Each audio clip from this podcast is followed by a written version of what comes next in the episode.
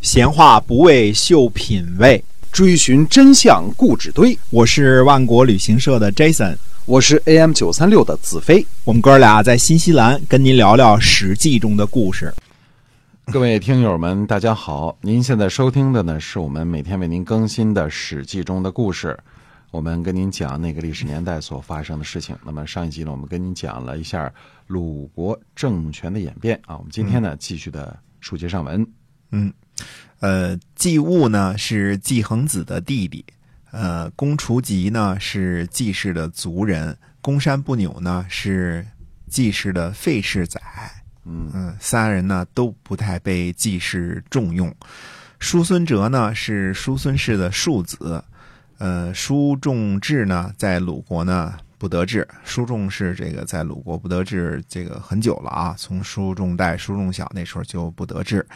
呃，那么这五个人呢，都依附于杨虎。杨虎呢，想除掉三桓，用季物掌管季孙氏，用叔孙哲呢掌管叔孙氏，自己呢掌管孟孙氏。这是他原来的这个想法。啊，那么杨虎的计划是呢，趁着国君需要行礼的时候呢，杨虎想在这个，呃，叫做普普普这个宴请季孙氏的时候呢，下手杀了季恒子。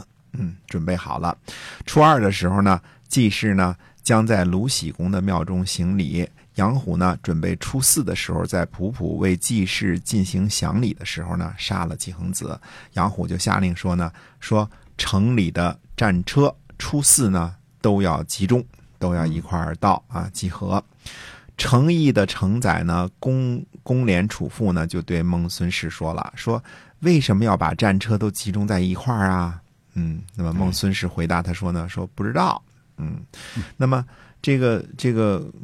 公廉楚父呢，就对孟孙说呢，说恐怕呢杨虎要作乱，如果作乱的话呢，一定会波及到您，不能不做准备。于是呢，就和孟孙约好了初三，在杨虎命令这个战车集中的前一天呢会合，提前呢好做好准备。到了初四的时候呢，杨虎前驱，林楚给季恒子驾车。旁边呢都有这个人呢，手持兵器呢，架势。那么杨虎的弟弟杨岳呢，在后边殿后，一起呢前往这个普普。呃，季恒子呢发现情况有点不妙，前边杨虎，后边杨岳啊，这哥俩这个这个夹持着啊，旁边都有这个军士。呃，季恒子呢发现不妙呢，就开始思谋呢这个脱困的方式。季恒子呢就对这个。御手啊，对这个林楚说：“说你们以前呢都是季孙氏的良臣呐，啊，你也应该和以前一样的这个忠心吧？”呃，林楚回答说呢：“说下臣呢听到您的命令了，但是呢太晚了。嗯，杨虎执政，鲁国人呢都服从他，违抗命令呢有杀身之祸，而且呢，呃，就算我死了，我死了无所谓啊。对于主人您呢，呃，恐怕也没有什么意义。”季恒子说呢，说哪里会晚呢？你能驾车带我到孟氏那里去吗？林楚回答说呢，说我不敢爱惜自己的生命，只是怕呢，就是这样做呢，也无济于事。季恒子说，那就啥也别说了，赶紧走吧。嗯嗯。孟孙呢，为了防止意外呢，就派了三百个身强力壮的人呢，假装在外边呢，这个盖房子啊，这个在门外这个修理房子、盖房子、抹灰呢。啊，实际上都是军事啊。林楚呢就奋力鞭打马匹，在大道上呢就驱驰啊，这个奔向了孟孙家。杨岳呢在后边就射箭，但是没有射中。盖房子的人呢就关上了大门啊，把这个把这个季恒子接进去之后啊，就关上了大门呃，这个。假装盖房子这些人呢，不都是军士嘛？关上大门之后呢，从门缝里还往外射箭，就杀死了殿后的杨岳。杨虎呢，就劫持了鲁定公和武叔啊，一同呢前去讨伐孟氏。杨虎呢，呃，脱掉铠甲，进入到国君的宫殿，呃，取得了宝玉和大弓，这都是国家的宝贝啊。拿走了宝玉和大弓之后呢，就出宫了。那么，呃。他呢，呃，这个讨伐孟氏不利嘛，就停留在五条大路的路口，我们现在叫五道口啊，是吧？五条五路之横叫五道口啊。那么杨虎呢，自己呢就躺下歇着，呃，命令人呢做饭。那么杨虎的这个手下人说呢，说追兵快到了。杨虎说呢，说鲁国人呐，听说我出逃，高兴免于战死，还来不及呢，哪里会有时间追我呀？那么随从的人说，那就赶紧上车吧，因为公廉楚父还在呀。公廉楚父呢就请求追赶，孟孙呢就不允许。那么，呃，公廉楚父呢还想干什么呢？他想杀了季恒子啊，啊，季恒子比较软弱啊。对，那么孟孙呢就惧怕，他就害怕，他就把季恒子呢送回了季氏家里。嗯，呃，季物呢在季孙氏的庙里呢，这个祭祀之后出逃，这是季恒子的弟弟嘛？那、想叛乱没成啊，也跟着这个杨虎出逃了。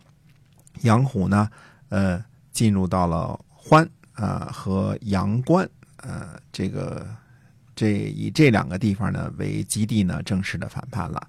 那么欢呢，在今天的山东宁阳以北，阳关呢在这个山东泰安的东南啊，他以这儿呢为基地，啊，以这两个城池为基地呢，就正式的反叛了。嗯，杨虎在出逃之前呢，去这个鲁鲁鲁定公的这个宫中呢，取走了宝玉和大公，但是呢，并没有把这个挟持的这个鲁定公呢扣为人质。杨虎叛乱呢，这件事情呢，发生在鲁定公八年。那么，呃，这个后来啊，这个呃，在这个时候呢，大约是这个时候啊，公山不牛也跟着这个一块儿有不臣之心嘛。嗯，那么曾经呢，想让鲁想让谁呢？想让孔子去他那儿做官儿啊。孔子呢就有些犹豫，就有些心动哎，啊。子路呢就不高兴啊，就就这个这个明显是不对嘛，对吧？嗯就劝阻孔子。孔子呢最终呢还是没有去帮助公山不牛啊。这个这个事儿呢记录在《论语》之中。啊，《论语》当中，这个子路是个挺直的人啊，嗯这个有什么话就说什么话啊，这个呃，这是这是有这么一段事。后来呢，这个这个这个后来啊我们说啊，这个先先这个先接接一下后边的啊。这个鲁定公呢，就用孔子做了中都宰，估计中都宰呢就是类似这个市长之类的这个官儿啊。哎，那么呃，只用了一年时间呢，城市秩序呢就恢复的很好。之后呢，就从中都宰呢升到了司空，又升任了大司寇。那么季恒子呢，好像是呃相对弱一点的掌权人啊。这个孟氏和舒氏呢，呃，好像也强不到哪儿去啊。这个呃，孟义子本身就是这个孔子的学生嘛，哎、对所以孔子这个官儿呢做的呢还是有一些个实权的啊，还是有一些实权的。那我们下回呢，还是呃回来看看这个呃杨虎这个出逃。这个之后呢，到底是怎么回事儿啊？这个时候国际形势到底是什么样？那么下回再跟大家接着说。好的，我们今天啊《史记》中的故事呢，先跟您分享到这儿，感谢您的收听，我们下期再会。再会。